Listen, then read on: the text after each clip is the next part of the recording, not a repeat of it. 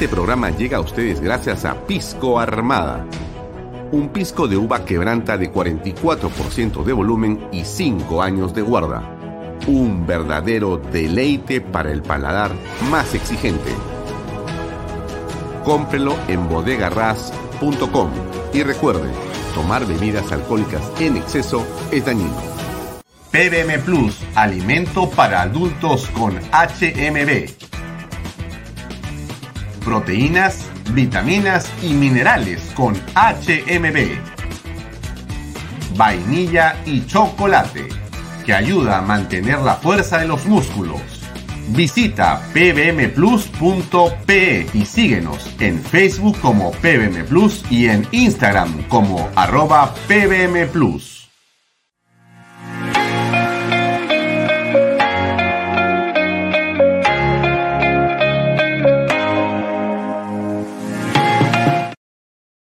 Bienvenido a la familia Sarcleti. Contamos con más de 20 años construyendo momentos especiales en más de 21 establecimientos ubicados en Lima y provincias. Tenemos la variedad de carta más grande para compartir en familia, con amigos o simplemente tomarte un tiempo para ti. ¿Estás listo para vivir la experiencia Sarcleti?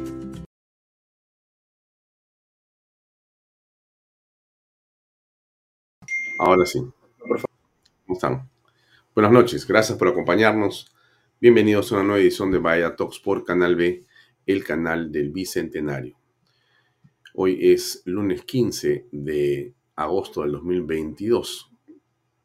Estamos en el mes decimotercero del gobierno de Pedro Castillo Terrones, con eh, las consecuencias, con las expectativas y con eh, los hechos que todos conocemos. Comencemos por anunciarles que viene hoy en Canal B después de Vaya Talks, solamente para que usted sepa, es el primer programa de eh, José Mato, de Pepe Mato. Él eh, va a tener esta noche el debut en Perfiles. Entonces conversamos con Pepe Mato el día viernes y nos contó los detalles de su programa que empieza esta noche con Antonio Castro como invitado en esa conversación que le recomendamos no perderse a las 8 en punto, de 8 a 9 de la noche. Eh, hoy vamos a tener como invitado de Vaya Talks al doctor eh, Javier González Olaechea. Él es un conocido analista político, pero además es un eh, politólogo, es un analista internacional y con él queremos conversar en torno al factor externo, es decir, cómo en medio de esta crisis política en el Perú se alinean las fuerzas internacionales. ¿Qué tiene que ver Cuba, Venezuela, Nicaragua, Argentina? ¿Cómo juegan esto Estados Unidos? ¿Qué pasa con la OEA, con las Naciones Unidas? ¿Qué cosa ocurre con la comunidad europea? En general diríamos, ¿dónde están los aliados de la oposición frente a esta crisis política? ¿Y dónde están los aliados del gobierno? ¿Y cómo juega en este sentido el nuevo canciller Rodríguez Mackey? Bueno, creo que Javier González Solachea nos va a poder eh, dar luces in extenso y en detalle sobre lo que esto, eh, digamos, se presenta desde el exterior. Y es importante porque, como usted se imagina y usted comprende, la crisis actual en el país no va a ser una que se resuelva solamente a partir de lo que suceda en eh, el centro del poder, llámese en eh, el Ejecutivo y, o el Legislativo, sino que va a tener una cierta repercusión y una relevancia desde el exterior. Cómo se plantee ese escenario, qué es lo que se diga y qué es lo que se haga, va a tener una relevancia determinante. ¿Cómo es que se plantee esto? Bueno, de eso se trata justamente la conversación. Podemos encontrar sin duda una variedad enorme de, eh, digamos, escenarios. Esos escenarios los queremos compartir eh, a través de Vaya Talks esta noche con Javier González Olaechea. Solamente para darle un poquito de contexto, son algunos de los números de la semana pasada en Vaya Talks. Eh, no le he estado colocando estos números antes porque estábamos en la vorágine que no continúa, pero seguimos contándole a usted. El promedio de alcance diario oscila en los 50 mil, eh, digamos, internautas alcanzados. 50 mil personas aproximadamente, 49 mil, 66, 51, 50 mil, 52. Y las interacciones bordean entre los 3 y 5 mil interacciones por programa. Esto es eh, bueno comentárselo también y por cierto va a depender de qué cosa es lo que tengamos en el medio. Hay programas que como usted sabe y se imagina disparan estos números.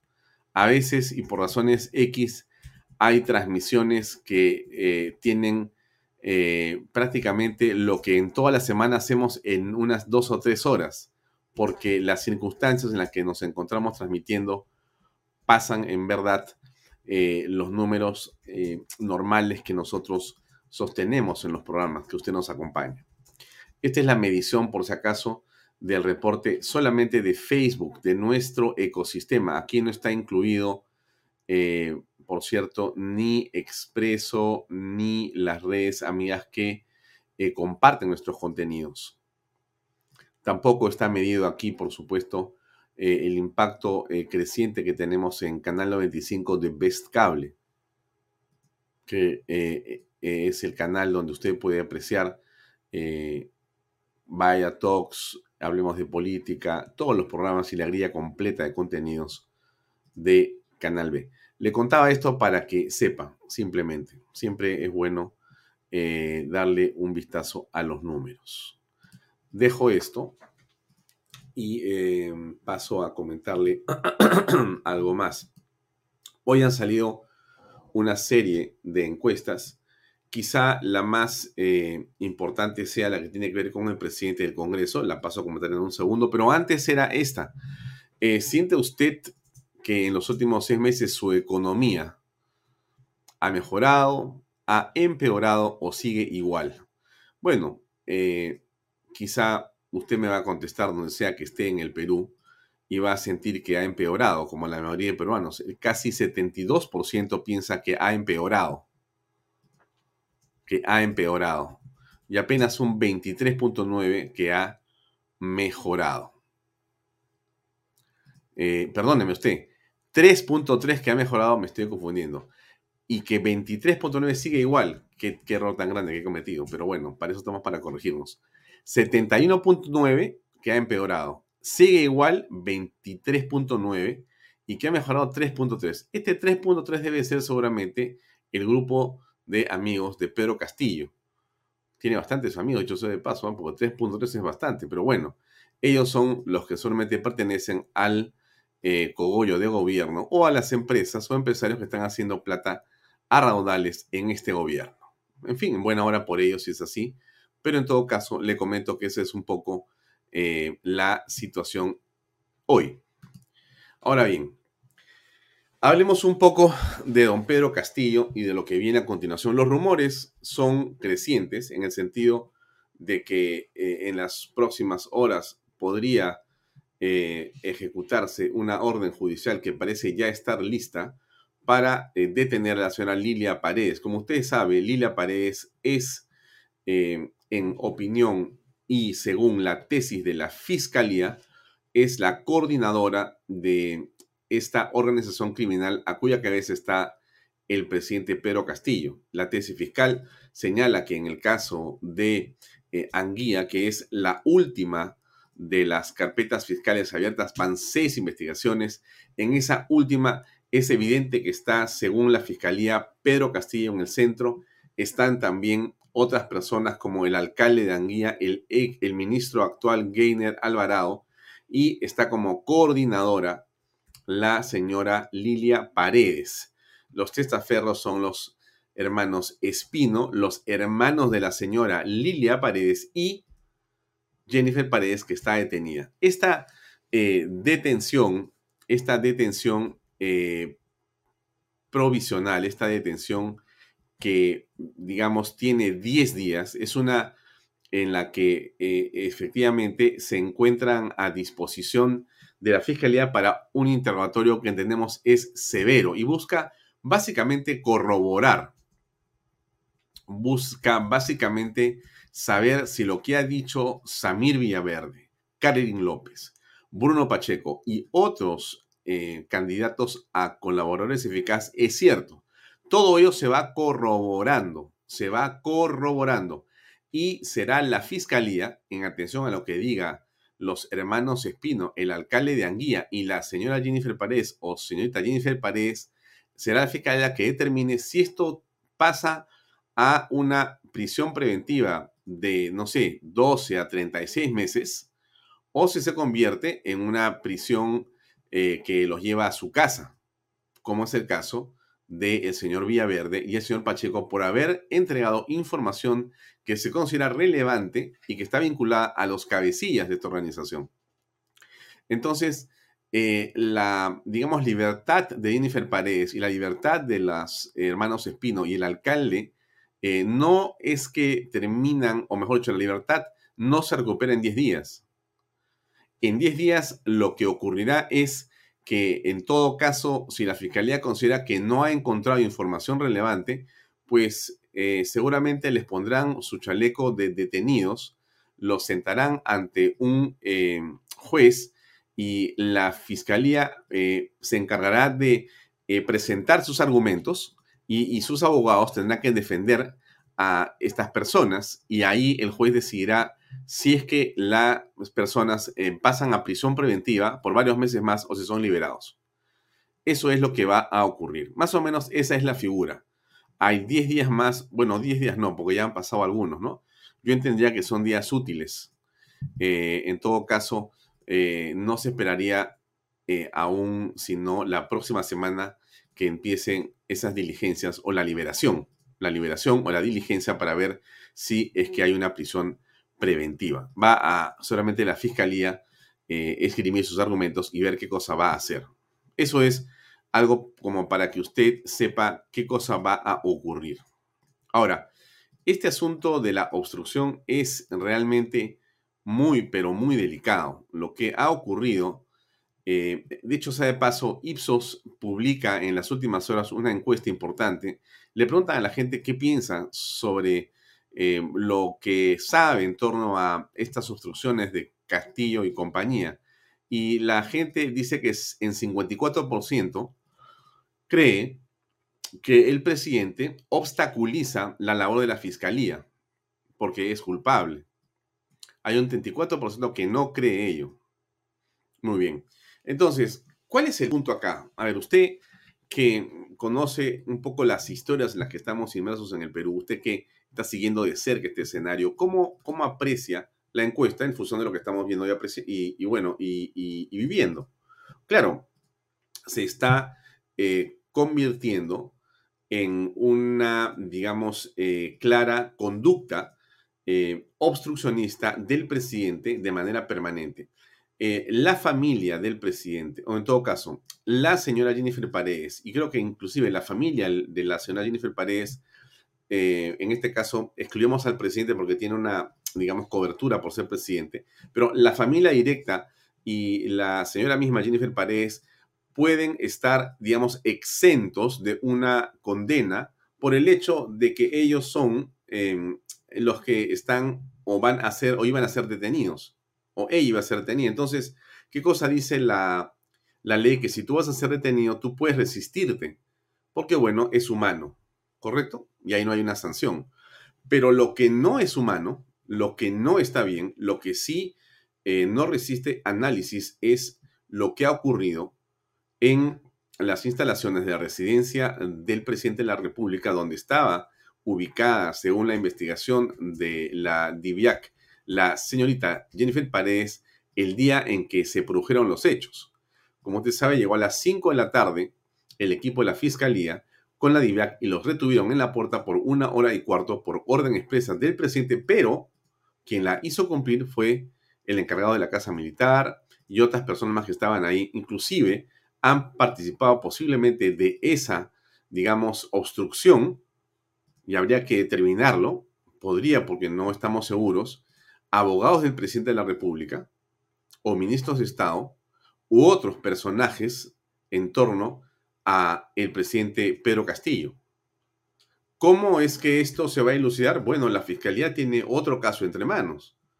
Y esto es así porque en lo que no puede ocurrir, como ustedes claramente lo entienden, es que alguien eh, se enfrente a la policía y a la fiscalía y simplemente hagan lo que les da la gana. Había una orden de un juez.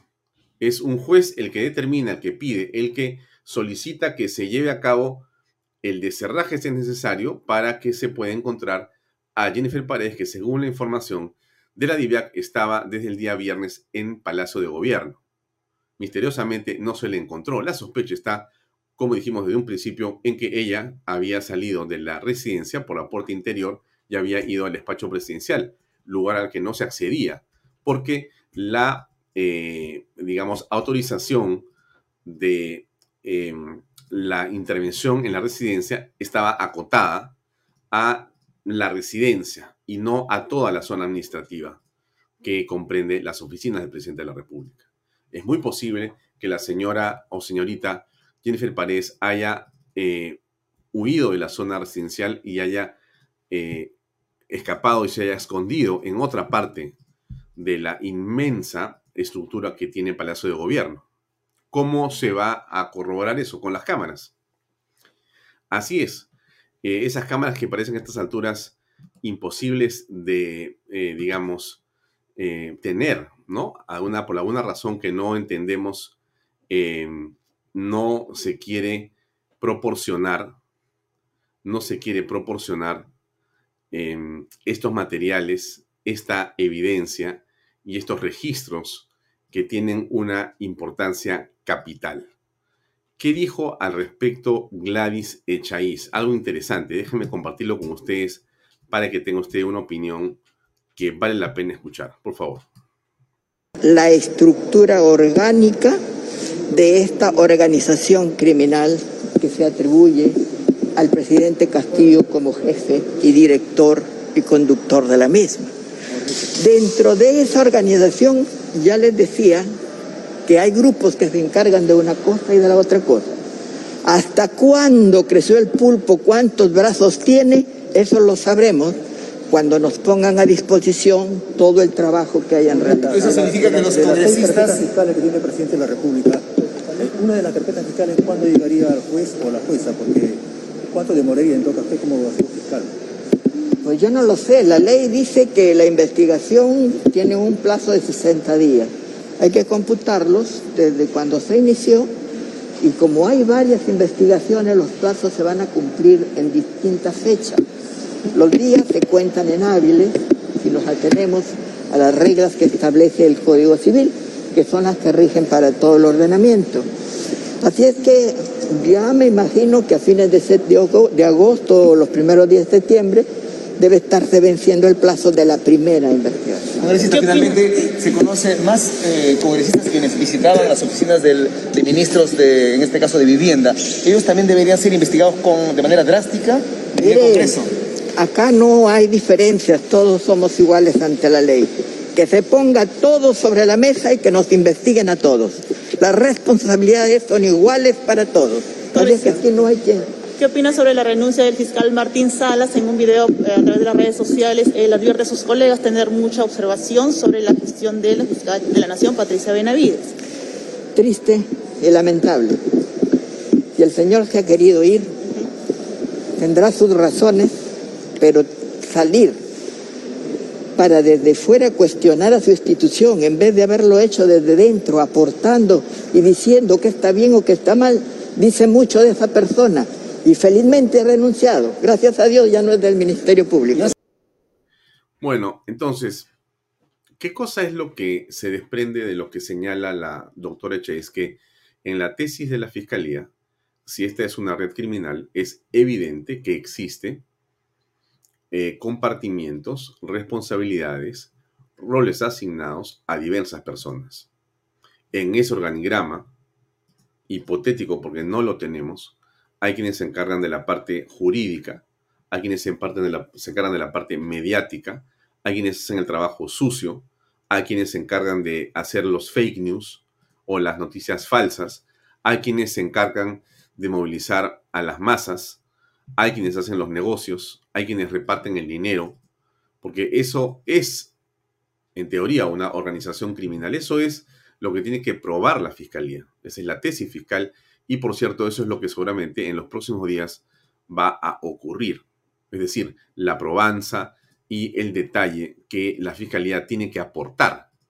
No se trata de que simplemente se señale que existe o que existiría una organización criminal. Lo que tiene que hacer la fiscal de la Nación y la fiscal Barreto y los que están a cargo de es básicamente tratar de señalar con la mayor cantidad de detalle posible y evidencia o elementos de convicción aquello que consideran eh, suficiente para demostrar que es una organización criminal. A esta hora, en Palacio de Gobierno, como es frecuente en los últimos días, están los mineros de Casapalca. Todo el patio Palacio ahora está no sé si tenemos, Alejandro, la imagen de TV Perú, si me la puedes ubicar. Eh, Palacio en este momento va a ser interesante que ustedes vean lo que Palacio está haciendo. Palacio, es decir, el presidente de la República está haciendo básicamente una defensa política y jurídica. La jurídica, de mi punto de vista, es un desastre. Y se lo quiero decir por qué. Déjenme compartir un segundo lo que dijo Benji el otro día con respecto a las cámaras de Palacio de Gobierno. Escuchemos. ¿Ya? Entienden bien algo. No estamos hablando de la casa de cualquier persona. Estamos hablando de palacio de gobierno. Y en palacio hay secretos de Estado. No es que los fiscales tienen el derecho a conocer secretos más. Si lo hacen, cometen un delito grave y pueden acabar destituidos. Quien lo pide y quien lo autoriza podría estar prevaricando. me da risa el abogado este, Espinosa. Bueno, a ver, yo, mi punto es el siguiente, que es muy sencillo y se lo quiero a usted eh, decir. Em, yo creo que la defensa técnica penalmente siempre es necesaria y conveniente cuando una persona, bueno, lamentablemente está envuelta, digo lamentablemente porque si eres inocente, estás envuelto en un delito, eh, sin duda necesitas un buen abogado para que te asista, un penalista. Si eres eh, una persona acostumbrada a delinquir, igual necesitas un penalista para que pueda sacarte las catañas del fuego.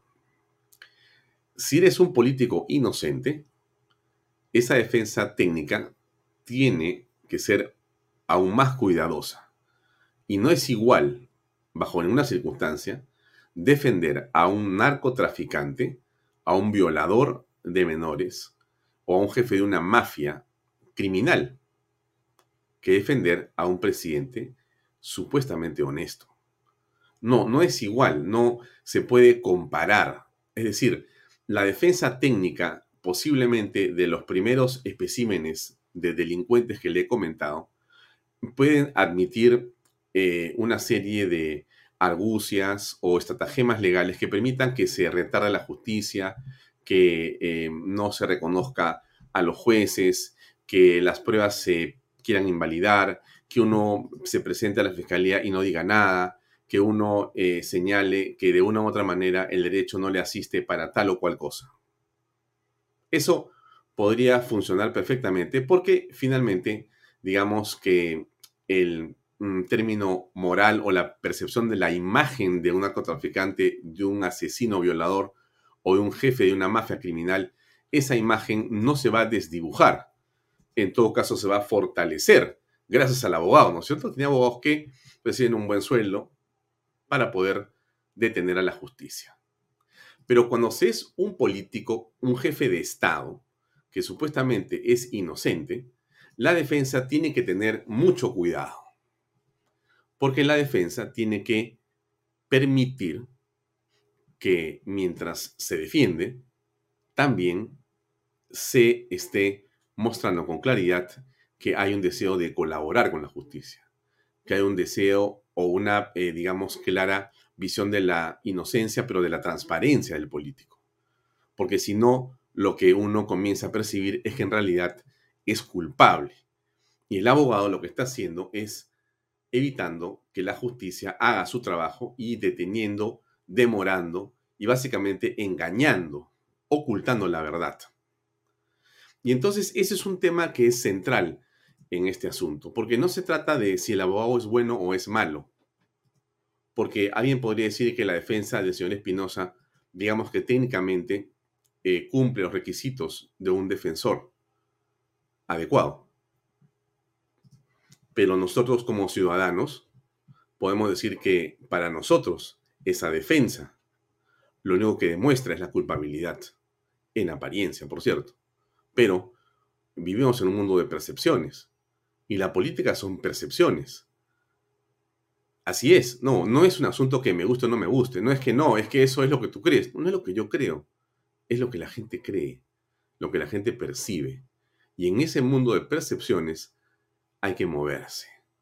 Y entonces lo que el presidente demuestra con sus defensas técnicas es que es culpable, no que es inocente. Por cierto, esto es desde mi punto de vista, ¿no? Usted no tiene que compartirlo y tampoco lo tiene que compartir nadie más. Es un punto de vista que es al que yo me este, apego, ¿no? Yo considero que esto es como le estoy comentando en este momento. ¿Qué cosa fue lo que dijo? Em, ah, y entonces usted escuche nuevamente, eh, ah, digamos, ahora Palacio tiene la versión de que las cámaras no van a ser entregadas bajo ninguna circunstancia. O sea, Palacio ha dicho que no va a entregar los videos porque ahí existe secreto de Estado. Y el único secreto de Estado, en realidad que yo reconozco ahí, es el secreto del Estado de la corrupción, el secreto del de Estado de la putrefacción, el secreto de Estado de una banda criminal. Eso es en realidad el, gran secreto de Estado que pueden tener esas cámaras, que básicamente graban movimientos de personas. ¿Cómo es posible que, eh, digamos, se señale lo que dice el señor Kenji Espinosa sin que nos ruboricemos de la vergüenza que causa una argumentación tan infantil como la que el doctor Espinosa ha señalado. Con todo respeto al señor Espinosa, no lo conozco personalmente, pero sé que es este discípulo o colega del doctor Nakazaki y por cierto me merece sin duda todo el respeto. Esta es una crítica a la función en defensa de un político. No discuto ni las habilidades, ni las cualidades, ni la sapiencia o inteligencia del abogado Benji Espinosa. Estoy discutiendo lo que él está argumentando en función de algo político y público. Y frente a eso, a mí me parece que esa disquisición es, por decirlo menos, para sonrojarse. Porque sabemos claramente que lo que está buscando la Fiscalía, lo que queremos saber los peruanos, y tenemos derecho a saberlo, es qué cosa es lo que pasó entre las 5 de la tarde de ese día y las 5 de la tarde del día siguiente en la zona de Palacio de Gobierno donde está la residencia del presidente. Cuando toca el timbre la fiscal, ¿qué ocurre en esas habitaciones, en esos lobbies, en esas salas? ¿Qué cosa es lo que ocurre? Es un tema eh, central que no tenemos acceso porque no nos dejan tener acceso. Déjenme ver si Alexander Payne eh, me puede pasar lo que está pasando en Palacio. que Alexander Payne no me ha escuchado. Espero que sí. Entonces, ese es el punto para mí, ¿no? Eh, Chero y todos los demás saltan, dicen, no, de ninguna manera.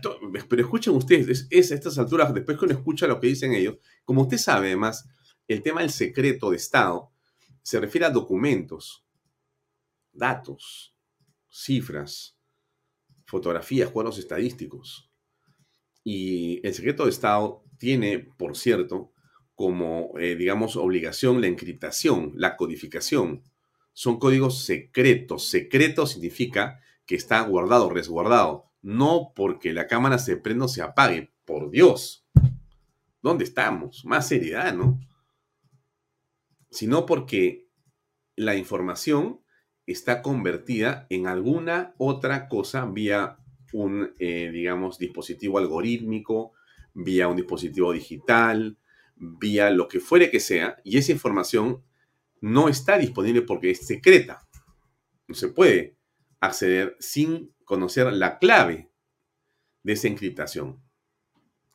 Pero no me puede decir usted que la cámara que apunta a la puerta de Palacio, tanto la que da a la zona de la Alameda de Chabuca como la que está al lado de Desamparados, ¿no es cierto? Esas cámaras que están en los exteriores son secretas.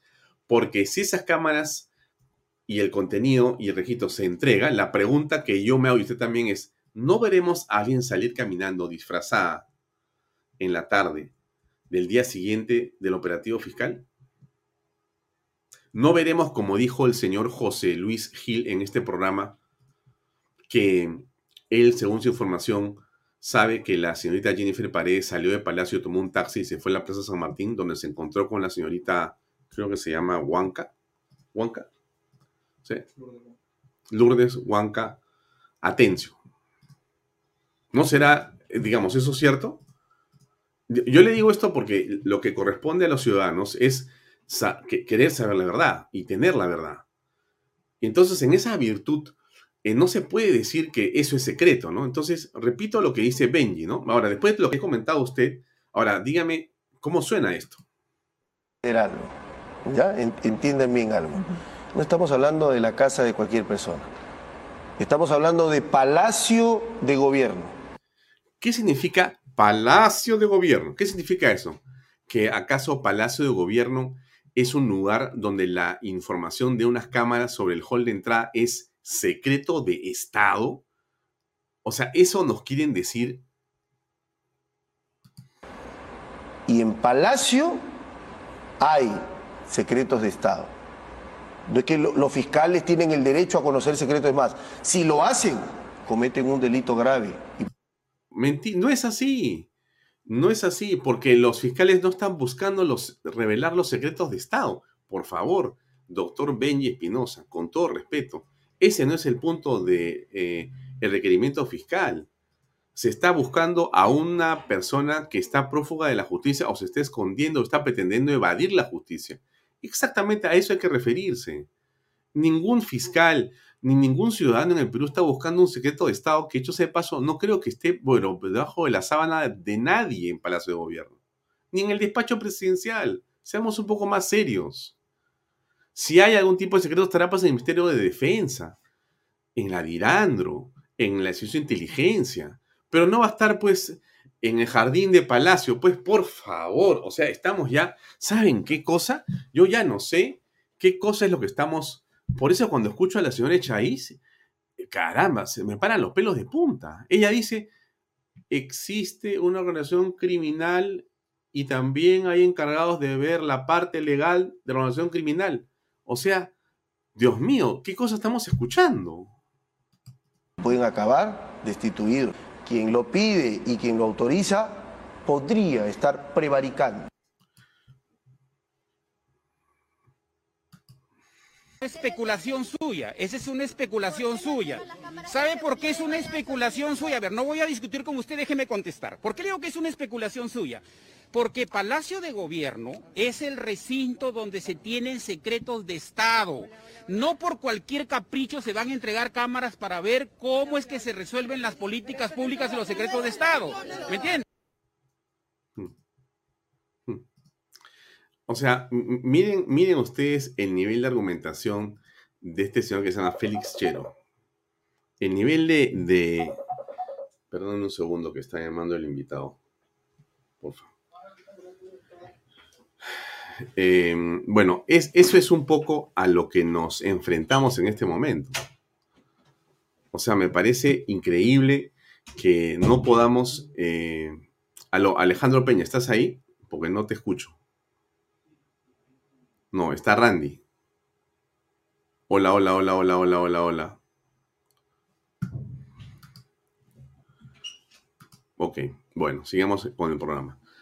Esto es el nivel en que nos, al nivel que nos enfrentamos. Este tipo de argumentación que en el caso del eh, ministro Chero, eh, sinceramente nos avergüenza, ¿no? Nos avergüenza, pero bueno, es lo que hay como ministro, ¿no? Que creo que se gana seguramente eh, su quincena y su fin de mes y su panetón y su 28 de julio y su Navidad haciendo este papel, ¿no? Pero esa es una especulación suya, esa es una especulación suya. ¿Sabe por qué es una especulación suya? A ver, no voy a discutir con usted, déjeme contestar. ¿Por qué digo que es una especulación suya? Porque Palacio de Gobierno es el recinto donde se tienen secretos de Estado. No por cualquier capricho se van a entregar cámaras para ver cómo es que se resuelven las políticas públicas y los secretos de Estado. ¿Me entiende? A ver, eh, el señor Chero habla de capricho, pero ¿cómo puede ser que el señor Chero que yo entiendo que es ministro de Justicia, creo, ¿no?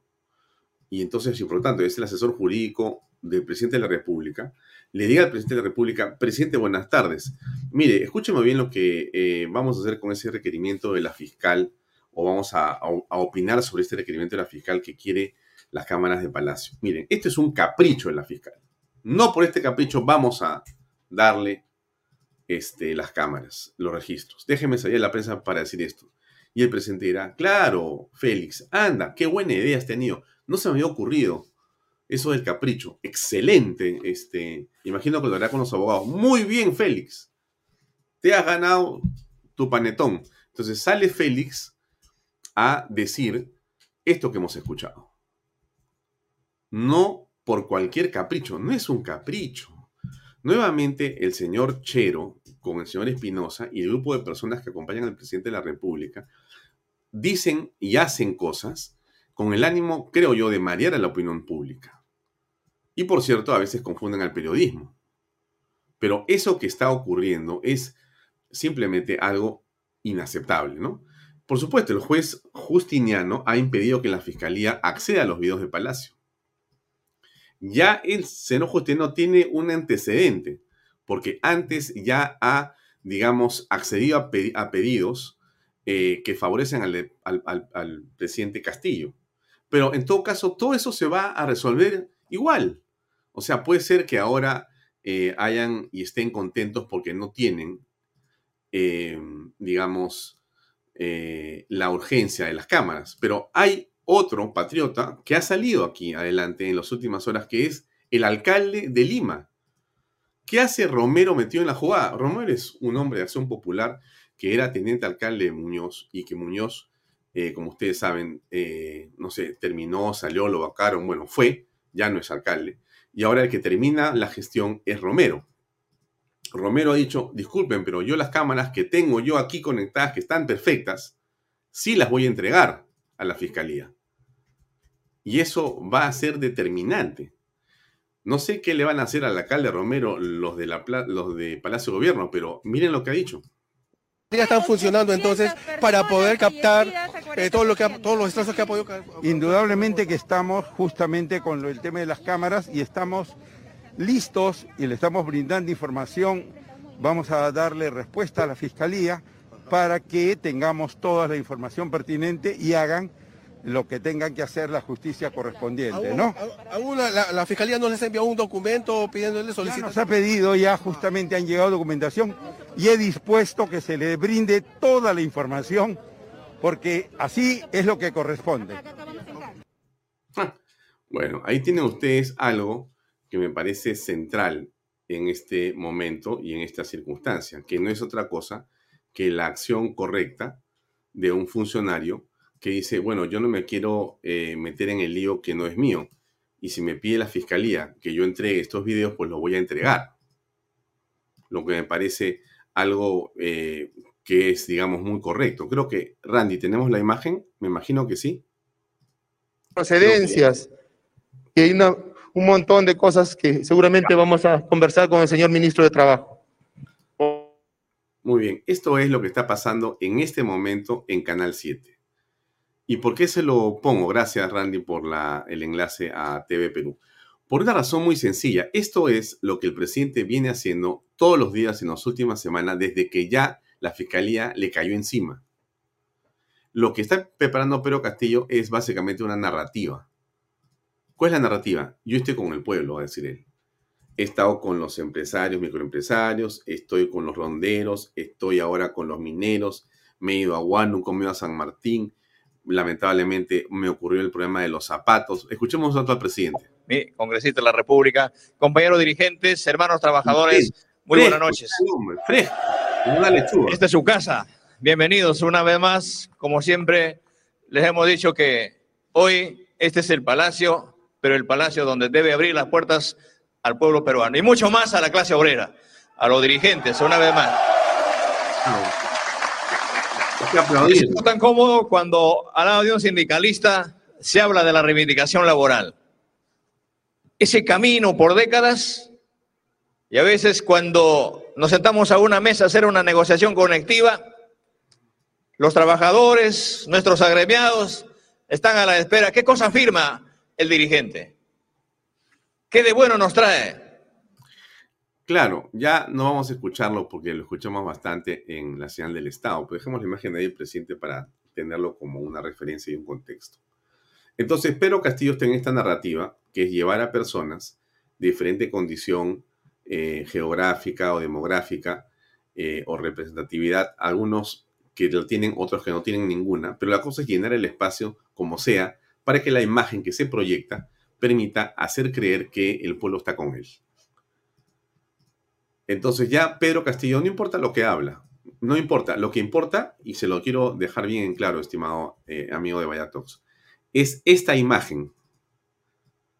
Esa imagen es la relevante. Porque esa imagen, junto con la toma de los mineros más temprano, de los microempresarios, en la tarde, eh, ha estado hoy día en Sechura, ayer ha estado en Huánuco, si no me equivoco, después ha estado en San Martín, ya, donde sea, él va, levanta la mano, no importa si lo pifean, eso no interesa, esos son detalles. No importa si las personas que están acá han ido pagadas, han ido porque estaban caminando por la calle, no tienen nada que hacer, les van a regalar anticuchos. Eso no importa. Eso no interesa. Lo que importa es la imagen. Eso es lo que importa, la imagen. Ahí está Salas, todos los ministros, pues, este, eh, digamos, dispuestos siempre a la genuflexión, están ahí al costado del presidente. Todos están ahí dando vueltas y lo que importa es la imagen donde se ve al presidente con la gente, ¿no? Y él lanza su frase. Por ejemplo, debe estar diciendo algo que sí, que ahora nunca, hace 200 años. Esa es la típica. Y las organizaciones, a través de sus dirigentes, nunca más pueden seguir siendo perseguidos. este hombre es lo más grande que hay. Bueno, entonces, ustedes, ustedes se dan cuenta, ¿no es cierto? Y claro, ustedes miran esto pasamos a mirar el gráfico de la popularidad de Pedro Castillo y es evidente lo que está ocurriendo en el país. O sea, el presidente, todas las noches, yo imagino que si si, yo lo pudiera contar, no, tengo esa contabilidad, me gustaría poder tenerla, voy a ver cómo lo ubico. Pero si nosotros pudiéramos eh, precisar la cantidad de horas que el presidente está frente a un micrófono hablando, seguramente entenderíamos de lo que se trata esto. ¿Por qué sube de 20 a 25 y baja de 74 a 69? O sea, ¿por qué hay 10 puntos de crecimiento en la preferencia del presidente de la República en, en, los últimos 30 días? ¿Qué ha pasado? Es simplísimo lo que ha pasado. Castillo está utilizando y ha puesto, yo creo que toda la carne en el asador, en la parrilla. Necesitamos que saquemos gente debajo las piedras, ofréceles todo. En Sechura ofrece agua, luz, internet, educación, salud, trenes, aeropuertos, eh, microondas, lo que sea. En San Martín, todo lo que pidan. A los mineros que van a sacar oro cada uno y va a ser de ellos.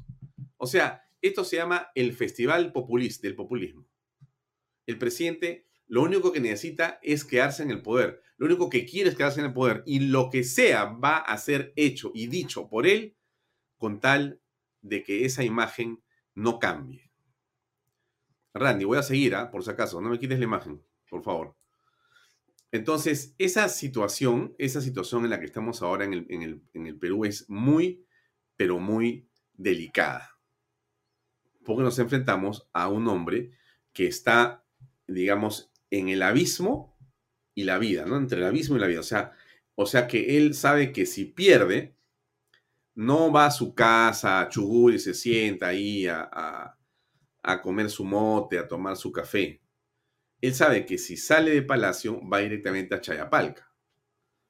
o a una, digamos, este, prisión parecida.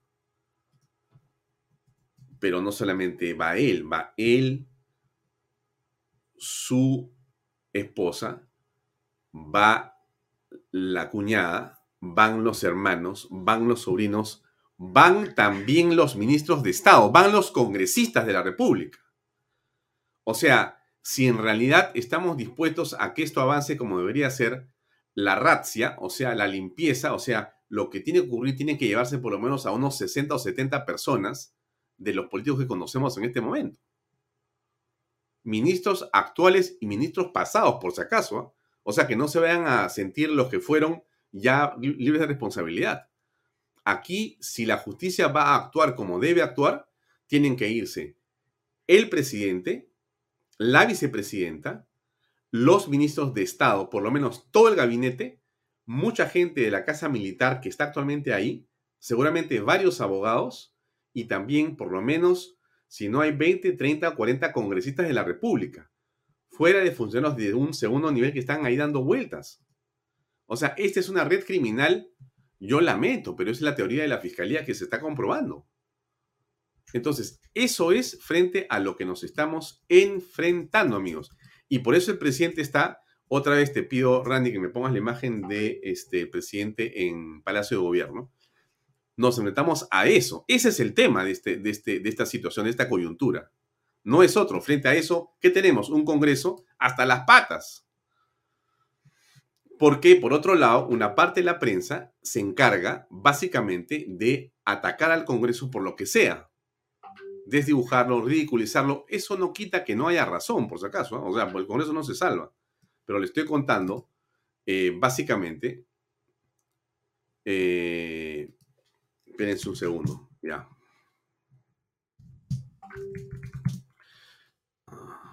Ok, entonces, esto es algo que nos preocupa sin duda a todos los peruanos.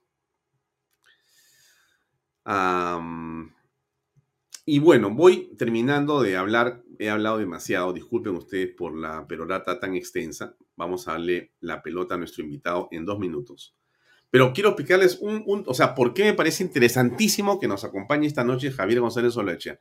Porque Javier tiene una visión también de internacionalista. O sea, él puede mirar las cosas con la experiencia que tiene. Él es un hombre formado aquí, pero también en el extranjero, que ha vivido afuera mucho tiempo, mirando el tema diplomático internacional. Entonces, él nos puede decir, mira, compadre, déjame darte un par de líneas para que saques la cuenta de lo que está pasando. Porque acá se está organizando también un, como lo puse yo en el título de este programa, se lo voy a repetir para que no se olvide los que llegaron tarde, no lleguen tarde al programa Vaya Ya, no, acá está, dije, el factor externo, ¿cómo se mueve? O sea, imaginemos que Castillo pues se logran los votos, se saca a Dina Boluarte, ya, etcétera. ¿Ustedes creen que eso va a ser así de fácil? No así como él trabaja en este momento, porque está trabajando como una bestia para que no lo saquen, haciendo todos los días mítines, haciendo lo que tiene que hacer y está haciendo política de verdad, porque eso es hacer política. Mientras tanto, el Congreso, dicho ese paso, en cero, ¿ah? con todo respeto por los congresistas, amigos y a los cuales respeto y quiero mucho, mucha gente ahí es de primera y seguirá siendo de primera, sea o no sea congresista. Pero en, realmente en el Congreso nadie hace política. Todos van ahí, están, dicen, hablan, cartas, más cartas, pero aquí el que hace política de verdad es Pedro Castillo. O sea, usted me entiende lo que quiere decir, ¿no es cierto? Muy bien, entonces, fíjese lo que está pasando, pues entonces, si inclusive se logra el objetivo de sacar a Boluarte, de sacar a Castillo, pa, pa, pa, ¿no es cierto? Ya, pero ¿qué va a ocurrir en el contexto internacional? ¿Usted se imagina? Él se va a victimizar. Boluarte con los caviares van a salir corriendo todos a la Comisión Interamericana de Derechos Humanos a decir cómo es posible. Hay el que se quiera parar ahí como presidente en lugar de Boluarte, en lugar de Castillo. Va a ser atacado por la mafia caviar, pero así, a la yugular. Mismo Merino. Igual que Merino. Y Boluarte va a ser defendida como Sagasti. Igual que Sagasti. Igualito. En fin. Lo dejo ahí con el pensamiento. A veces este, los puede preocupar mi pensamiento. Espero que, que no tanto. Estamos con Javier González Echea. Vamos a ver si ya podemos conectarnos con él. un ratito que quiero cambiar mi background porque mi background es el background de Vaya Talks y me han puesto de... Ahora sí. Estimado, hay un enemigo que está cerca. Ya. Eh, Javier González Olaechea, muy buenas tardes, ¿cómo estás? Alfonso, buenas noches o buenas tardes, ¿cómo estás? Buenas noches, tienes razón. Javier, entonces, en lo dicho, lo que te había comentado en el WhatsApp, que era lo que quería conversar contigo, eh, bueno, el contexto es que conocemos, pero hay algunos temas que sí te ruego que nos ayudes a comprender. Y te lo suelto rápido para que tú nos puedas dar tu opinión en relación a la salida de los dos embajadores que se fueron en las últimas horas. Apenas entra Rodríguez Mackey. ¿Qué significa esa salida? ¿Qué significa la entrada de Rodríguez Mackey para comenzar? ¿Cómo ves ese escenario? Por favor. Eh, lo veo eh, institucional, por un lado, porque es facultad del presidente nominar al canciller, pero la renuncia de ambos embajadores, que eran embajadores políticos, porque son dos embajadores en situación de retiro, tanto el embajador Rodríguez Cuadros ante las Naciones Unidas como el embajador Forsyth ante uh, Washington, que no titubearon ni esperaron una hora para eh, ponerle la carta de renuncia al presidente de la República. Y uh, todo hace pensar, y más aún el tweet que después le aclara eh, a, a, Rodríguez Mackey, Rodríguez Cuadros, ante quien renuncie, por qué renuncia ante el presidente, y tiene la razón, eh, todo hace pensar su uh, desagrado y su uh, negativa a subordinarse en el día a día, porque el presidente conduce la política exterior asistido por el canciller de la República. Someterse el día a día en alguien que a su juicio eh, no merece las condiciones para ocupar ese cargo y menos en las circunstancias actuales. Pero eso parecería ser, eh, eh, Javier, eso parecería ser una discusión entre especialistas, porque en realidad tanto los, los dos embajadores que han salido me parecería que estaban bastante alineados con el presidente de la República, ¿o no? Estaban muy alineados con el presidente de la República antes de ser nombrados y tenían la esperanza, presumo, por la trayectoria que tenían, que tienen ambos, que podían en el campo de las relaciones internacionales, tanto la OEA como las Naciones Unidas, eh, ofrecer una imagen de un presidente y de un país que a pesar, y con el tiempo se les fue complicando, me imagino, la existencia, a pesar de todos los tropezones y de las insuficiencias del presidente, podían coadyuvar o contribuir a que el presidente tuviera una mejor imagen de la que él propio podía ofrecer en el exterior. Creo que ahí se equivocaron porque en varias ocasiones, si bien los discursos no los escribió el presidente, sino en ambos casos eh, tanto Forsyth como eh, Rodríguez Cuadros, cuando tuvieron la oportunidad de eh, ofrecerle este, conferencias en forma directa, fue una expresión clara de un cinismo. El presidente habló en el exterior como si viviéramos en el mejor de los mundos, cuando aquí, desde que asumió, no ha hecho más que vilipendiar a la inversión extranjera que llamaba al exterior a que se multiplicaba, eh, romper con las reglas de juego básicas de la convivencia, eh, no vía un golpe de Estado, sino de la convivencia y afuera nos presentaba como un país uh, democrático, pujante, lo que tampoco era, y uh, felizmente uh, lo que ha sucedido ha evidenciado esta, esta suerte de eh, divorcio entre lo que no debiera ser nunca la situación nacional respecto a la política exterior peruana, porque la política exterior peruana tiene que ser una proyección mejorada para facilitar el desarrollo del país y obviamente multiplicar las oportunidades que se presentan y, eh, en ese caso las ha eh, dividido, achicado o anulado. Ya, ahora, regresemos a la tesis principal del programa de hoy, que es qué va a pasar en el contexto internacional. Es decir, en la eh, posibilidad, estimado Javier, de que se produzca la salida de la señora Boluarte y la salida del señor Castillo, y en ese escenario en el que asume la señora Camones u otra persona la presidencia de la República y después se produce también eh, la eh, toma de alguien, otro congresista del Congreso de la República y se convoca elecciones, llámese generales o presidenciales, va a ocurrir evidentemente un, eh, digamos, reclamo que va a ir rápidamente hacia el frente externo y que puede rezar con una fuerza inusitada y reponer a Castillo y a Boluarte en su lugar. ¿Eso es posible o eso no es así? Es, estoy si se produce la salida del vicepresidente, de la vicepresidenta y del presidente dentro del marco constitucional, no es posible. Por ejemplo, en el, en, en el, en el marco hemisférico, existe, o sea, de la OEA, existe la Carta Democrática, la Resolución 1080, que fue concebida inicialmente en el Perú, eh, que data de más de 20 años, no prevé la intervención eh, legítima ni del Consejo Permanente ni del Secretario General. Lo que pasa es que ya hemos visto en las declaraciones del canciller Rodríguez Mackey un adelanto de la intención de que puedan participar en el caso que se produzca este, la salida de ambos dignatarios. Y ese adelanto eh, de opinión no ha hecho más que reflejarse en el llamado que hizo hace cuatro o cinco días a que intervenga eh, la, OEA, eh, lo que está fuera de todo su mandato, porque mal que nos pese, disgusto o nos disguste, o nos guste el presidente de la República, todavía, y subrayo, todavía no ha habido un quiebre constitucional.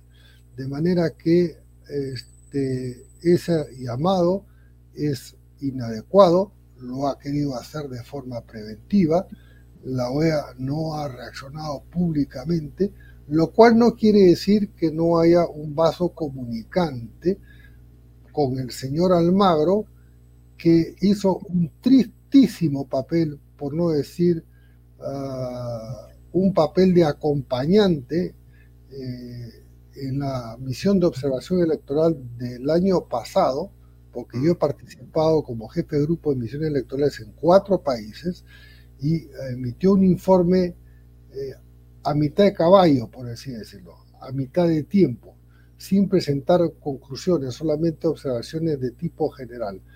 Y eso es injerencista. Yo en su momento lo califiqué este, y tuve eh, cuestionamientos duros frente a la OEA, justamente por la experiencia de haber eh, servido en esas calidades en Colombia, en Guatemala, en Nicaragua y en Panamá. Javier, una pregunta.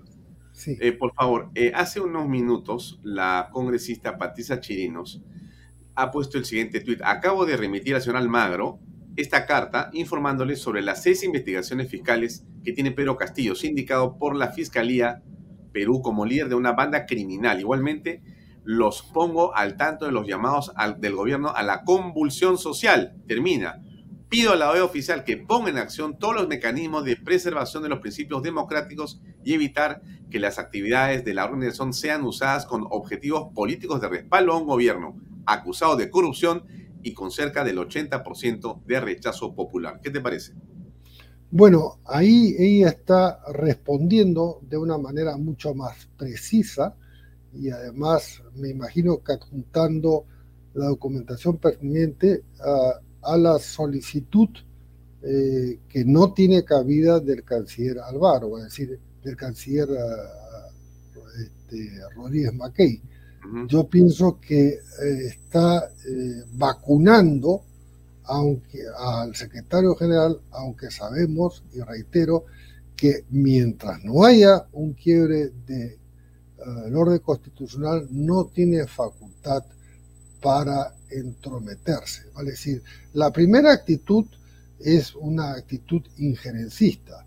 Y sabemos perfectamente también. Sí. Pero Javier, a ver, una cuestión que me parece central tú eres, déjame decirlo así, a ver, y, me dices, no, Alfonso, no es así. A ver, tú eres una persona que tiene una versación, una preparación, una educación y una experiencia en el campo internacional. Eso, 20 años, 20 años, además la formación, 20 años en el sistema multilateral. Perfecto, ya. Mira, estupendo. Ahora, te hago la siguiente pregunta. Entiendo yo, salvo que haya, que no haya visto todo, pero que tu posición es más bien de, digamos, institucionalista y por lo tanto a estas alturas de una clara oposición a lo que está haciendo Pedro Castillo. Correcto. Muy bien. En esa virtud te pregunto lo siguiente. No sé si ya existe, pero déjame preguntarte.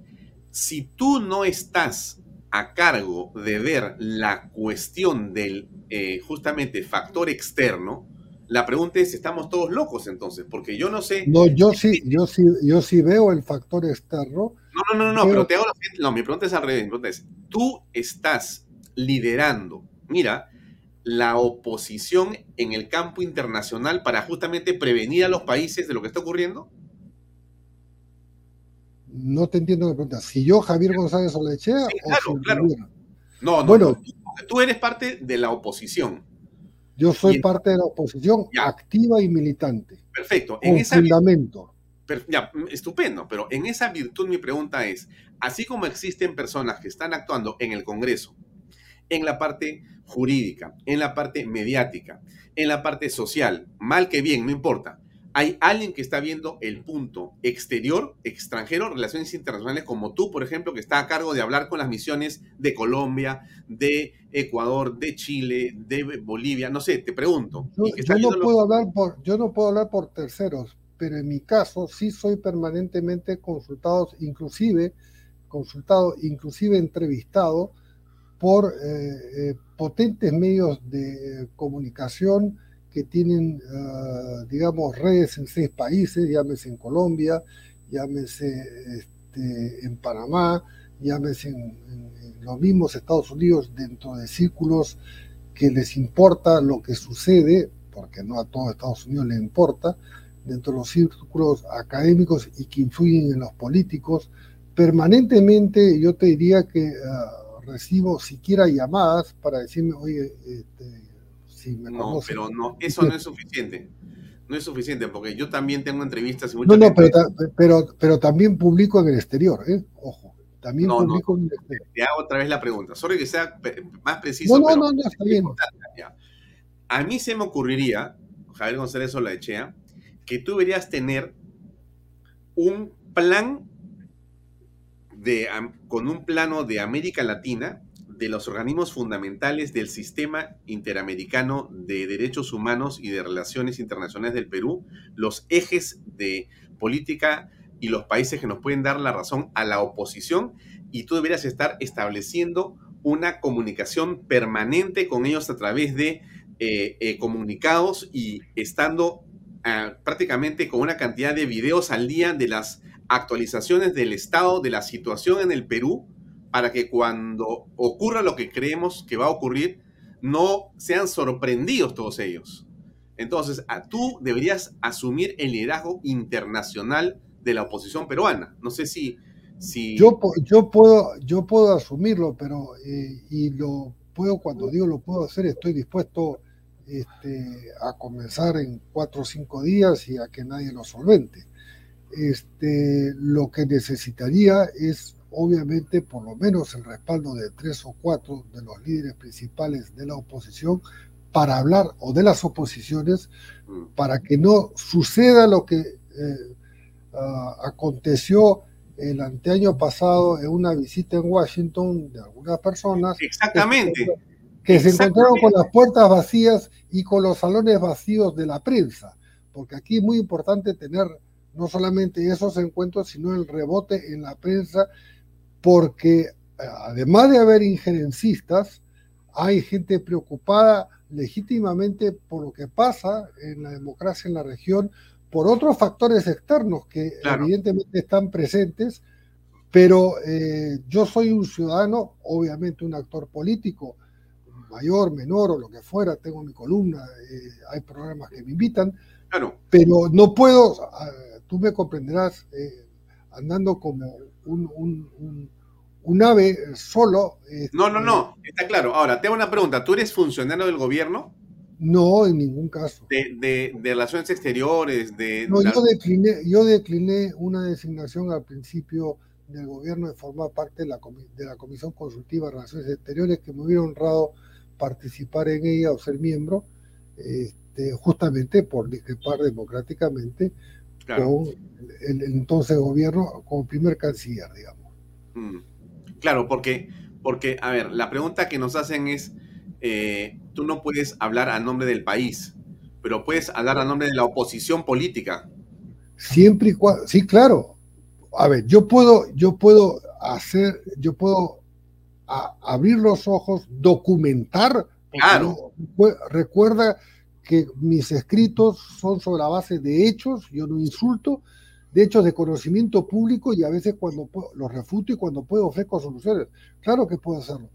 Pero eh, toco el timbre y me, toco el timbre y a ver quién me abre la puerta, porque yo, en cambio, si estuviera, digamos, ah, respaldado por tres o cuatro firmas de las agrupaciones más representativas de la oposición, nombrándome y esto es una sugerencia tuya, no lo estoy pidiendo. No, no, no, yo lo estoy sugiriendo. ¿Sabes lo que pasa?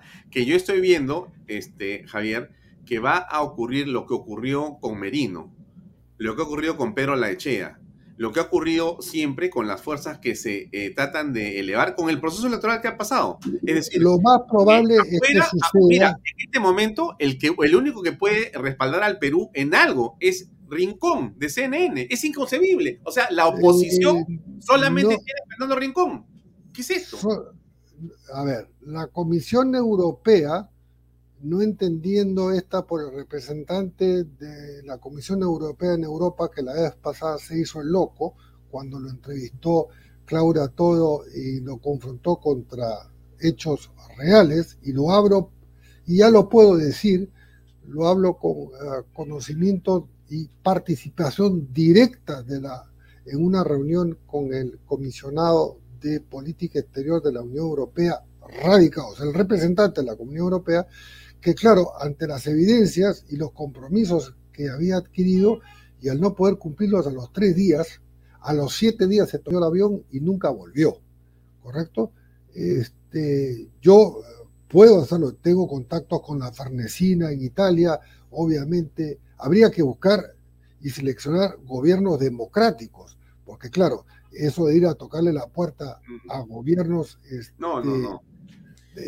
que no lo son, obviamente, que son democráticos y que son, digamos, que tienen interés en una doble perspectiva, interés porque no se expanda este, el socialismo del siglo XXI, porque no se desbarranque conforme se está presentando la situación que en cualquier noche este, puede detonarse con la captura de la esposa del presidente un, lío de, mayores este, consecuencias y de violencia, porque la fiscalía obviamente tiene todo ya este, listo, por así decirlo, sino eh, que no eh, el gobierno no se victimice, como tú decías en el programa anterior, a decir, eh, y de la victimización obviamente a la, eh, digamos, al paso siguiente, que es el recorrido del país para echarle la culpa a todos los limeños. Cuando en un debate yo le recordé a alguien, me acuerdo que de los X cantidades de presidentes que había tenido el, el Perú en el siglo XX, dos habían sido provincianos, este, o tres, de, perdón, limeños. De manera que ah, hay muchos argumentos con documentos reales para rebatir la demagogia y la victimización que va a suceder de todas maneras si sale el presidente Castillo eh, por la forma que fuera, porque lo que va a tratar es de evitar de ir a la cárcel barrotes que lo están esperando. Pero sí puedo hacerlo. Eh, yo lo hago, pero no, no, no me he tomado el avión. Cuando el 5 de abril por eh, oposición a los principios democráticos, no al contenido de la reforma, a mí me tocó irme, eh, al día siguiente yo exponía en el Senado colombiano. Este, y, ¿Cuál 5 de abril? ¿El de, el de Fujimori? El 92. El 92. Subrayo, por razones democráticas, no por la orientación de la política económica, este, que ha traído múltiples beneficios al país, sin los cuales, sin cuyas transformaciones el Perú no sería lo que hoy es. decir, ah, de todas maneras. Este, y tengo sendas publicaciones en mi web y en archivos de periódico eh, que pueden sustentar lo que yo estoy diciendo, porque yo no soy una persona que ha creado una web y que nació hace tres años este, y que antes no tuvo pasado. No, no, yo tengo una línea coherente que he mantenido durante muchos años. Puedo haber cambiado algunos matices respecto a los hechos que han cambiado, ¿correcto? A la coyuntura y a la estructura de los problemas del país. Pero perfectamente yo puedo, este, y ojalá este, tú seas una vía de comunicación para... Este, lo, que, pasa es que yo como soy solamente mío, veo desde acá, desde, desde internet y desde las publicaciones y con la gente que hablo todo el día del tema, es evidente que, por ejemplo, rápidamente explícame, la salida de eh, este embajador cubano, ¿qué significa de tu punto de vista? ¿Que ha terminado una misión y que se va porque viene, viene una acción política determinante aquí y él no quiere estar presente? Mira, eh, honestamente, eh, honestamente ah, hay, hay, hay, varias, ah, digamos, ah, interpretaciones de su, de su salida. Eh, yo he estado acreditado, yo he estado acreditado como representante ante Cuba y ante Fidel tres años, del 2000, 2000 al 2003. Conozco el régimen por adentro y claro, Fidel y Raúl, Fidel murió, Raúl ah, ah, solamente para informarle a la gente que nos mira, en este momento hay una cola de 200 personas en los alrededores del Palacio de Gobierno, al costado, por la Alameda de Chauca Aranda, que son prefectos y subprefectos de todo el Perú, que los han traído para que vuelvan a hacer aplausos y sean de ayayeros de Pedro Castillo. Han estado los mineros, han estado los microempresarios. Va a haber un desfile todos los días, a toda hora. ahí, lo que, ahí, lo que, le corresponde, Alfonso, al Congreso, sabiendo y teniendo el antecedente que, que Vizcarra disolvió, por más que el Tribunal Constitucional enjuagó la cosa y, dijo que era constitucional, que en el fondo no lo fue, este, ahí lo que tendría que hacer la presidenta, la presidente del Congreso es inmediatamente pedir un refuerzo, eh, un blindaje de las instalaciones del Congreso eh, de carácter permanente para poder asegurar la integridad del Congreso como primer parlamento del Estado y aunque no se necesita sesionar en el Parlamento, se puede sesionar eh, en forma virtual, pero impedir que ah, las turbas que están llamando, porque obviamente los prefectos son representantes, subprefectos y demás del presidente de la República, impedir que entre con el aval de la policía, porque eso fue la vez pasada. Entraron, ¿cómo se llama? Y la policía vayó. En cambio, si las Fuerzas Armadas, que no se van a plegar entiendo yo, a ningún golpe, eh, que en este caso sería un golpe contra el Congreso de la República, este, no se van a enfrentar con las Fuerzas Armadas. Primero porque hay una disparidad de, fuerzas. Una cosa es que una señora bofetee a un policía este, y otra cosa es que bofetee o se acerque a un infante de marina. Y este, además el mandato constitucional de las Fuerzas Armadas no solamente es la integridad territorial este, y demás, sino salvaguardar el orden público en casos extremos cuando éste se ve alterado y el orden constitucional.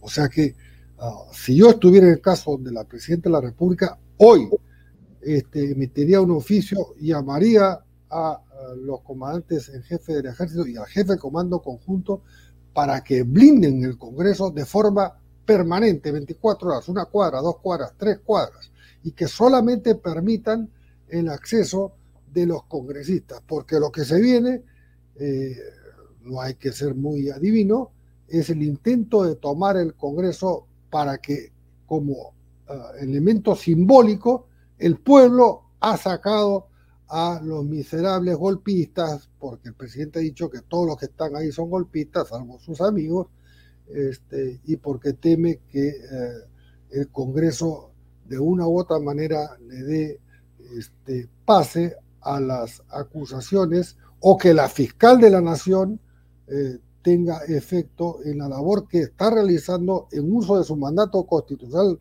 y ah, de su mandato legal de la ley orgánica de la fiscalía, al igual que los jueces. Pregunta, pregunta Javier, ¿tú crees que si entra Dina Boluarte reemplazando a Pedro Castillo, van a entrar los caviares con ella? Es probable, pero el principio de realismo político eh, de primacía de la realidad te indica que ah, si con ellos fracasó o con parte de ellos fracasó o con la jefatura de ellos en un gabinete que fue la de Mirta Vázquez, fracasó, eh, y, teniendo en cuenta que ha mantenido un prudente administrado silencio durante dos meses, salvo una declaración ahí perdida de hace una semana o diez días vía Twitter, posiblemente ah, reconozca que no tiene mayoría, que eventualmente va a prosperar porque está muy sustentada la acusación constitucional contra ella. No es porque es una acusación política. El fundamento de esa acusación es el informe de la Contraloría, que tipifica los delitos en los que ha incurrido, que son tres, eh, que ha incurrido, no que habría incurrido, los califica, los tipifica, los indica y además se los atribuye exclusivamente a la presidenta del Congreso. Por lo cual yo sí creo que esa acusación este, que ha regresado a la Comisión de, de, Asuntos Constitucionales va a prosperar. ¿Cuánto tiempo? No lo sé. Y entonces ella posiblemente, en el caso de una asociación, si sale ella, eh, si sale Castillo primero, el presidente, y, queda ella después, trataría, trataría, aunque eh, eso no le asegura nada, de ser blindada este, convocando a lo que yo siempre en su momento, ya perdí las esperanzas, a un gobierno no de ancha base, o sea, a leer como se hace en Europa, no tengo minorías, hago un plan de gobierno que de urgencia, que concuerdo con algunos factores de las, de las minorías o de las oposiciones y de la calle y conformo una mayoría, como se hace en Holanda, en Bélgica, en muchas partes del mundo, y gobierno. El presidente Castillo eh, ha demostrado no solamente la incapaz, la incapacidad de poder hacerlo, sino que ahora que se siente atacado, este, sin ser atacado porque está acorralado, y, a ver, lo único que falta es que la, la, guardia pretoriana que lo, que lo cuida se dé la vuelta y lo espose, ¿correcto? Este, cosa que tampoco descarto, ¿eh? cosa que tampoco descarto y que no sería primera vez en la historia. Vale decir, el presidente está eh, como un animal herido, subrayo, lo animal es una metáfora. Es, una metáfora, este, y cuando este, por más pequeño que sea, por más limitaciones que tenga, sigue teniendo el poder del presidente de la República. Pero ese poder es muy limitado porque tiene que ser dentro del marco constitucional no vamos a, volver a, creo y espero, a ver las imágenes de un presidente apertrechado por eh, los comandantes en jefe en una eh, mesa este, supuestamente llamados en consulta y una fotografía que uh, horas después de haber cerrado el Congreso por parte de Vizcarra. De manera que la situación es muy compleja, pero es muy importante esta, esta sesión de conversación entre tú y yo, Alfonso, porque el frente externo puede en un lugar este, inclinar a la balanza. Y como hay intereses injerencistas, porque en la mayoría de los países que forman parte de, digamos, del sistema hemisférico que está compuesto por distintos órganos, en algunos de esos órganos tienen un corazón demasiado rojo, eh, sus juicios son muy desbalanceados, han hecho exhortaciones antes que se produzcan eh, completamente los hechos en los últimos 40 o 50 días, básicamente al día siguiente de un hecho que no recuerdo, la Comisión de, ah, ah, Interamericana de Derechos Humanos se había pronunciado, obviamente fabricado acá, le mandaron el texto al día subsiguiente la Corte haciendo una invocación, este, cuando en su caso tiene facultad jurisdiccional. De manera que eh, evidentemente por ahí van a venir las actitudes injerencistas que el Perú debe rechazar. Mira, quiero ponerte unos 30 segundos de lo que ha ocurrido en Huánuco ayer, porque eh, aparentemente el presidente pues viaja con una, digamos, comitiva y hace eventos, da discursos, llena plazas, ¿no? En una imagen que es muy distinta de lo que al final las redes sociales con gente que está ahí y que no es de la fiscalía, ni de los medios, ni de la oposición, sino es gente común y corriente, cuelga en internet. Mira estos 30 segundos y escucha lo que dice al final la gente. Mira.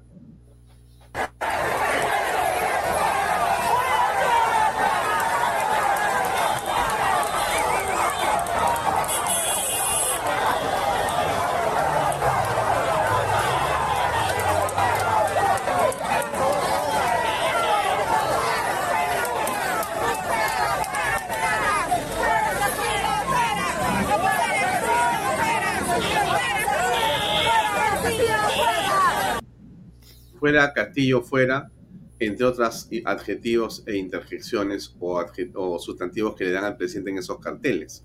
O sea, el presidente se llena diciendo que o tratando de aparentar un eh, olor a multitud, pero en realidad la gente lo aprecia como una pestilencia pasando delante de ellos porque la gente lo repudia, donde va con gritos como este, como que hemos escuchado. Bueno, el presidente está más cerca de tener olor a sepulcro. Mm. Es evidente, va a Arequipa, entra a un restaurante, digamos, eh, inopinadamente y la gente lo bota a patadas. Este, Juan Carlos Sutor pregunta si Escazú vuelve a sonar, ¿qué se puede hacer?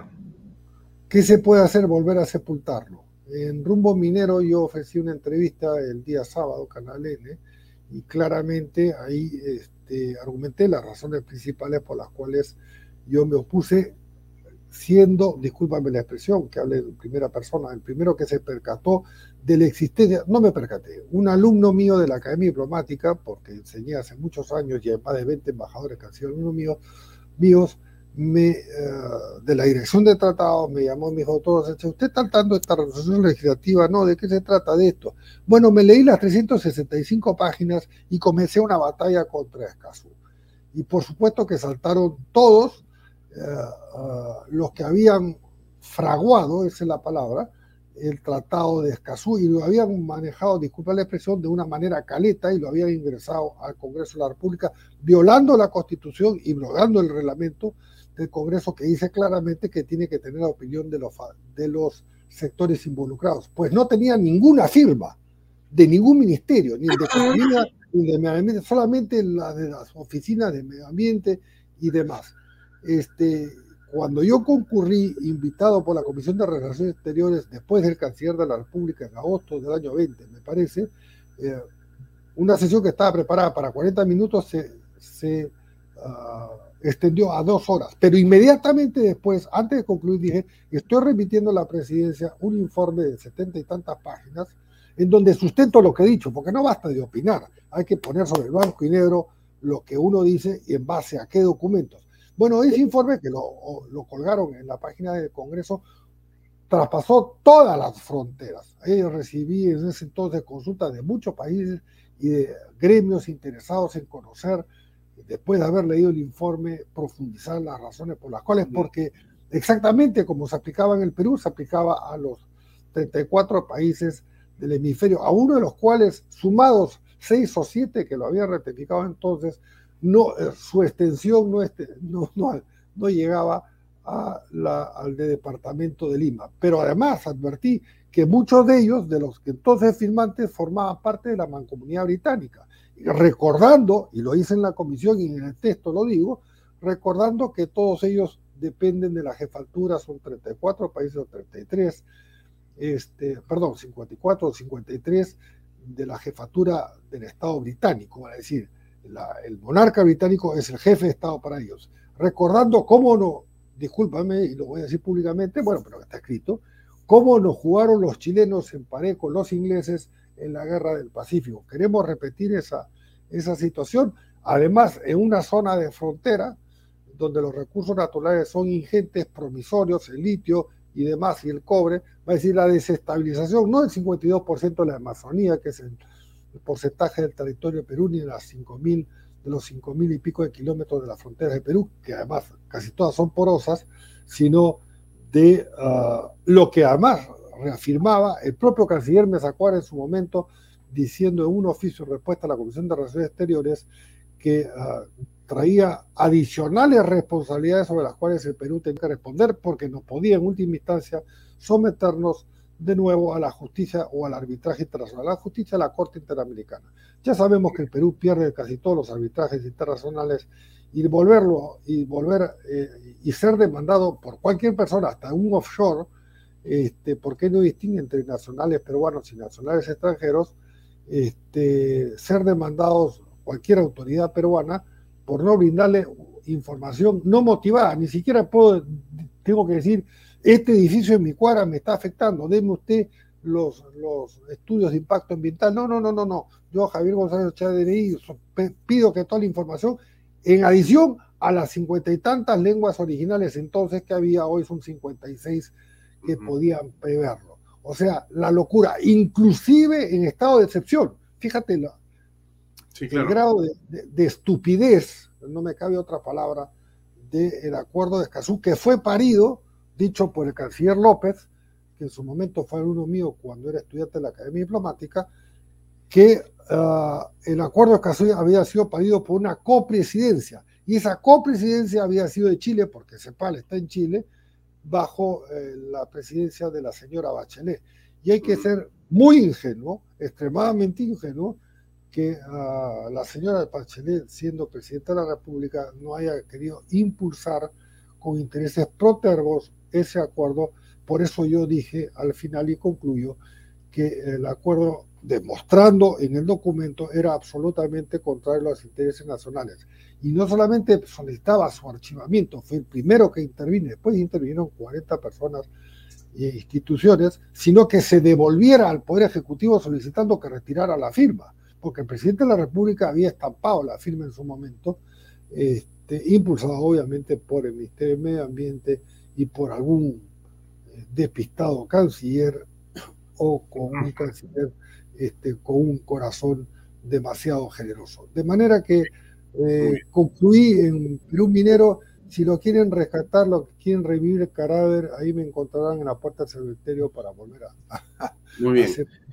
Javier, muchas gracias por tu tiempo. Tenemos que terminar. Seguimos con perfiles a continuación. Muy amable y estamos en contacto a ver cómo concretamos estas ideas. Conversemos después de mañana en la mañana a ver si. Encantado, pero eh, eh, entiende, yo quisiera que la audiencia entienda que yo no me puedo autodominar. No, no, no, es claro, es una idea que yo he tenido y que en todo caso hay que socializar. Que es, perfecta, que es perfectamente, que es perfectamente factible He trabajado 20 años en el mundo multilateral, he estado acreditado ante muchos gobiernos y conozco perfectamente cómo se mueven en esos organismos las inquietudes, los intereses y, los, y las voluntades injerencistas. Perfecto. Muchas gracias. Un abrazo para ti y a la audiencia. Buenas noches. Amigos, era Javier González Solachea en esta conversación extensa. Eh, esto es lo que ha pasado hoy día en público? ¿Cómo así? si no hay nadie. Si no dejan entrar a nadie. Mire usted, no, no dejan entrar a nadie. ¿Cómo van a estar esperando? ¿Cómo que no? Estoy grabando ahí el, mire, el abuso de autoridad. Sacan a la gente Palacio, sacan a la gente que está caminando por las alrededores del Palacio Bueno, hoy día en la tarde para que puedan entrar todos los amigos del presidente para hacer la finta frente a los canales de televisión. Pero la gente que camina no la deja. O sea, eh, eh, la plaza de armas es solamente los castillistas o los que aplauden al presidente. Es increíble. Miren ustedes, miren ustedes lo que está pasando. Hoy día, esto, en Palacio ahí, Plaza de Armas. Señor, no me toque, ¿ah? No, me toque. no me puede tocar. tiene que acatar lo que digo. No me está avance, avance. Estoy caminando. Usted. Usted caminando. ¿Puede creer esto que le estoy? Malcriado, malcriado. Así estamos. Viene a continuación Pepe Mato con un invitado que hace honor al primer programa, al especialista en vinos a un gran emprendedor, un extraordinario publicista, que es Antonio Castro. Así que los voy a dejar con este programa y conmigo será hasta mañana a las seis y media que estaremos con eh, una periodista muy importante con la que vamos a conversar. Ella es Claudia Toro. Mañana visita Claudia Toro aquí en Bahía Talks para conocer lo último de sus investigaciones. Ahora, a continuación, viene Pepe Mato con Antonio Castro en Perfiles, un programa de Canal B. Si usted no sabe qué es Perfiles, se lo pongo acá un segundo, solamente para que no se vaya a haber olvidado.